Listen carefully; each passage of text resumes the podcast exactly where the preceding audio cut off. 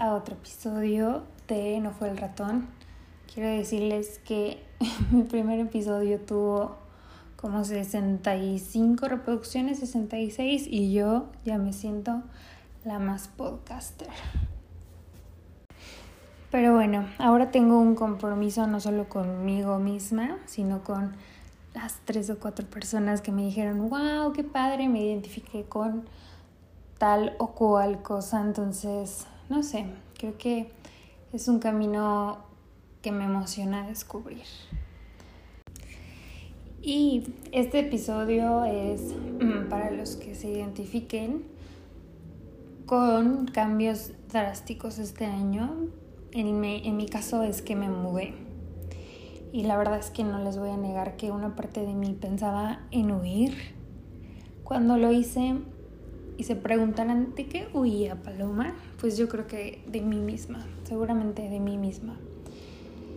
Y pues al mismo tiempo echándole culpa a todo lo demás. Yo estaba en realidad en una búsqueda de un lugar seguro, donde ser yo fuera natural y despreocupado. Creo que también huí de mi soledad para llegar a mi solitud, solitud que para mí la única diferencia es que esta es elegida. O sea, elijo que me gusta estar sola y elijo de quién si quiero rodearme. También me emocionó en algún momento poder elegir qué shampoo comprar.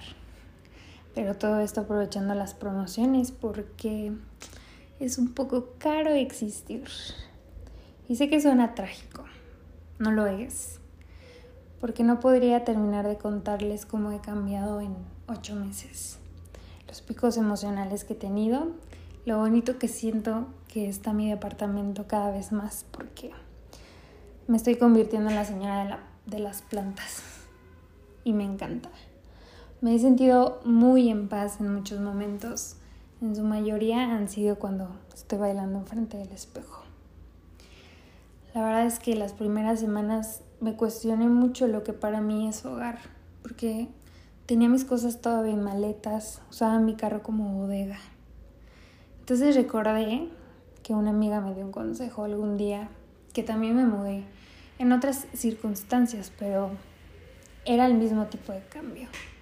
Entonces ella me aconsejó que donde yo fuera llevara mis propios rituales, para que sintiera, no sé, como calientito el corazón cada vez que lo hiciera sentirme familiarizada con mi lugar nuevo.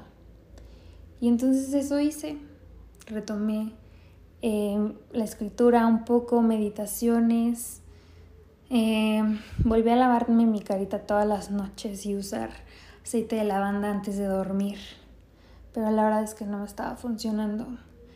Y es que se me estaba olvidando una parte súper importante, que no podía huir de mí. Me fui creyendo que un lugar y comienzo nuevo me harían sentirme mejor. Pero junto con todas las maletas traía mi corazón roto, expectativas y anhelos. Y no aprendí de una forma muy amistosa o no me di cuenta como suavemente que todo esto o este cambio tan drástico no me iba a hacer cambiar todo lo que estaba sintiendo en ese momento. Porque es cierto lo que dicen que a donde vas te llevas lo que eres. Y yo me di cuenta estando, estando lejos y sintiéndome muchas veces cómo me sentía antes. Me sentía sola. Me cuestionaba mucho si había tomado la decisión correcta, si me había despedido de la mejor forma y la verdad es que no. Pero bueno, con todo esto aprendí a detenerme un poco antes de tomar una decisión. En esta ocasión yo sabía que el mudarme traía mucho amor a cómo quería yo sentirme, traía mucho amor a mí misma y a mis sueños y a lo que quiero lograr en mi vida.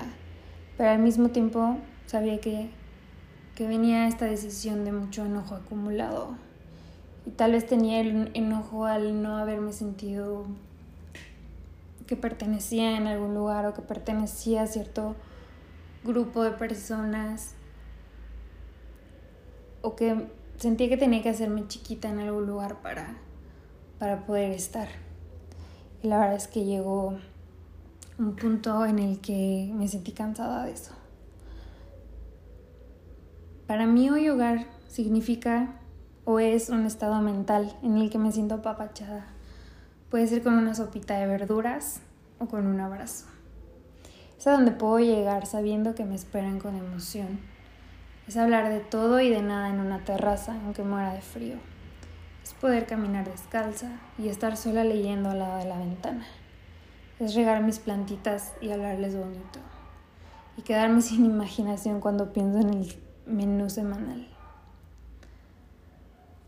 Ahora estoy viviendo en San Miguel de Allende y creo que me he podido sentir en mi hogar porque sé que caminando por las calles siempre encuentro una puerta hermosa, árboles llenos de flores y también me encanta ir a mi café favorito y saber que siempre hay con quien platicar y siempre hay de quien aprender, escuchar otras formas de vida y abrir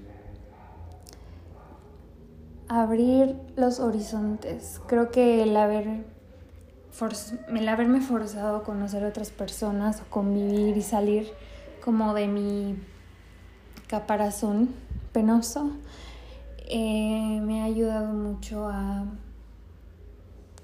tener nuevos sueños. Creo que eso pasa cuando decidimos dejar la comodidad en la que estamos acostumbrados y amigos me preguntan si recomiendo el muerto a otra ciudad o irte a vivir solo y la verdad es que sí. O sea, yo no dudo ni por un segundo que ha sido una buena decisión. Entonces, cuando estaba en esas primeras semanas donde no sabía, no sabía ni dónde estaba, ni, ni si me emocionaba llegar a mi casa o no, si me emocionaba ir a visitar a mi familia no, si me emocionaba viajar a alguna otra ciudad, como que estaba realmente desubicada. Y entonces, lo que iba es que llegué a preguntarle a amigos cómo, se, cómo era cuando se sentían en casa. Entonces tengo amigas que me decían, pues cuando llego y veo a mis hijos, cuando llego y está mi perrito, cuando llego y sé que puedo estar solo, o sola. Y entonces llegué a la conclusión, para mí, pues mi mejor hogar o mi mejor lugar, pues siempre soy yo, porque soy lo que llevo a todos lados. Y ahora que he estado en mi camino de sanación, se puede decir, de mejorar mi salud mental, em, es darme cuenta de eso, de que siempre la forma en la que yo veo cada situación en la que estoy depende de si me siento en paz o no. Y me encanta tener el poder de eso, me encanta haberlo descubierto, mm, porque ahora siento que esté donde yo esté, eh, teniéndome como prioridad y teniendo mi paz como prioridad aceptando lo que va conmigo y diciendo que no a algo que nada que ver, creo que es mi mejor lugar. Yo soy mi mejor lugar cuando estoy bien. Y cuando no estoy bien, pues es como cuando cuando no sé qué ponerme y tiro un montón de ropa en la cama y hay un desorden, pues así. Pero siempre sabiendo que puedo mejorarlo o siempre sabiendo que no voy a estar bien el 100% de las veces.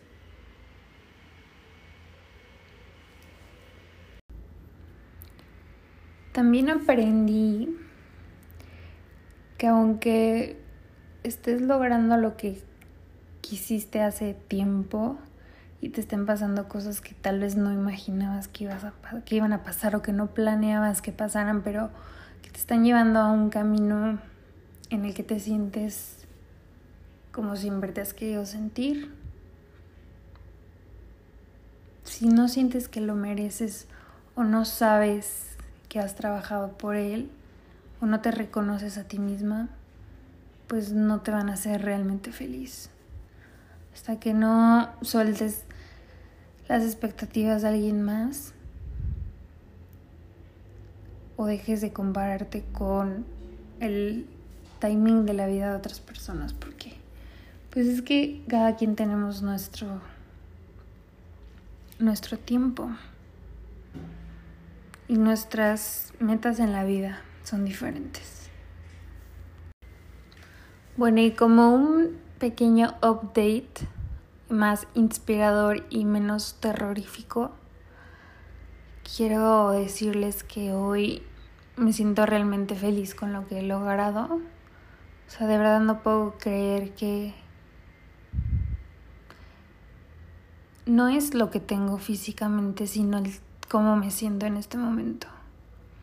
O sea, quiero decir que si en este preciso momento hiciste un cambio y crees o tienes miedo de que no haya sido lo correcto, o sientes la incertidumbre todos los días, pues, ¿qué va a pasar? Porque todo pasa. Y quiero que mm, si está pasando, que aproveches y vivas cada momento. Porque cuando queda en el pasado, pues es como la nostalgia que viene. O sea, porque muchas veces sentimos nostalgia al ver fotos de nuestro yo del pasado y pensamos hubiera aprovechado mejor esos días. Entonces, como que yo no quiero arrepentirme nunca de la versión que, que he sido, que fui, por no haberla disfrutado. Creo que ahora es diferente que puedo ver, que puedo verme de esa paloma que, que ha cambiado como cada semana, pero que realmente tomó la mejor decisión por ella y que lo está logrando. Y si yo puedo, tú puedes. Entonces, pues hay, mucha esperanza. Creo que es padre reconocerte todo lo que has hecho bien. Porque, pues ver los errores siempre es más fácil. Pero creo que hay mucho amor en... No es que ignores lo, tus errores, pero hay mucho amor en el poder aplaudirte y apapacharte y darte una palmadita en la espalda. Pero bueno, este es un episodio un poco corto. Estoy grabando desde mi celular, no me traje mi super micrófono pro. En este momento estoy en uno de mis tantos hogares donde me siento realmente bien. Y quiero que me cuenten qué es lo que hace que se sientan en su hogar. Por Instagram estaría bien. Me gustaría platicar un poquito sobre eso, como saber las expectativas, que me cuenten si han vivido algún cambio por el estilo y que pasen sus tips también de Growing Pains y cómo planean su menú semanal qué jabón compran para su ropita. Pero bueno, sigo muy emocionada por haber empezado este podcast. Espero que siga bien. Eh, próximamente voy a mejorar el formato, lo estoy investigando. Pero bueno, muchas gracias por haber escuchado y haber llegado hasta aquí. Me encuentran en Instagram como Andrea Paloma, dos As al final. Y pues nada, sí me gustaría que me platicaran eh, qué les pareció. Nos vemos el próximo lunes. Adiós.